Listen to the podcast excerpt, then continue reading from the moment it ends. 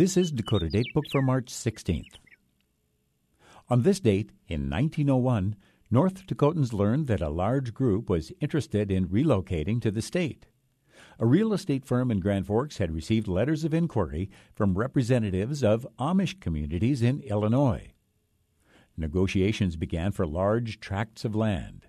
The real estate agent expected that the Amish would send agents to Grand Forks soon. The reason for the relocation was rather peculiar.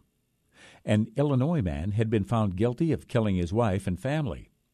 His defense was that he had been driven insane due to his persecution by the Amish church. The Amish population began to fear a backlash against them because of the accusation. They felt it was worth considering moving to a new area. North Dakota offered large tracts of good farmland. Grand Forks citizens were open and welcoming. The Amish had a reputation for being wealthy, for paying cash, and for being excellent farmers.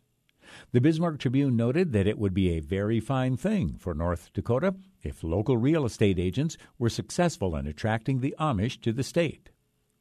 Amish first became interested in North Dakota in 1893. A delegation to the Red River Valley was impressed with the vast area of flat land. They recommended the Turtle Mountain area in particular to their communities in Indiana and Pennsylvania. In 1895, two special trains of 10 cars each carried Amish immigrants and their goods to North Dakota. More Amish arrived in 1900, with the immigration reaching its peak in 1903. By that time, there were about 50 families in two church districts. But despite this promising beginning, the North Dakota Amish population began to dwindle noticeably around 1909. Families began leaving, and one of the main reasons was the weather. The Amish acknowledged that they had difficulty adjusting to severe winters. Many who remained joined the Lakeview Mennonite congregation. The number of Amish who live in the United States today numbers about 260,000. Pennsylvania is the state with the largest population. While some Amish citizens still live in North Dakota, their number is very small.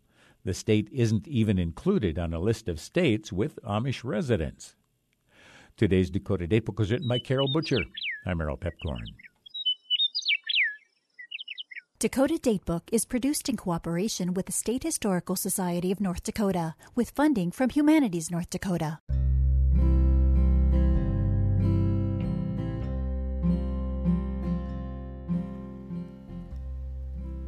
El espíritu de un niño pequeño se parece mucho al cemento húmedo.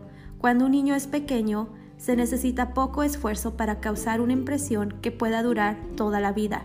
Fue lo que escribió el Dr. West Stafford en uno de sus libros donde nos desafía a cambiar el mundo un niño a la vez.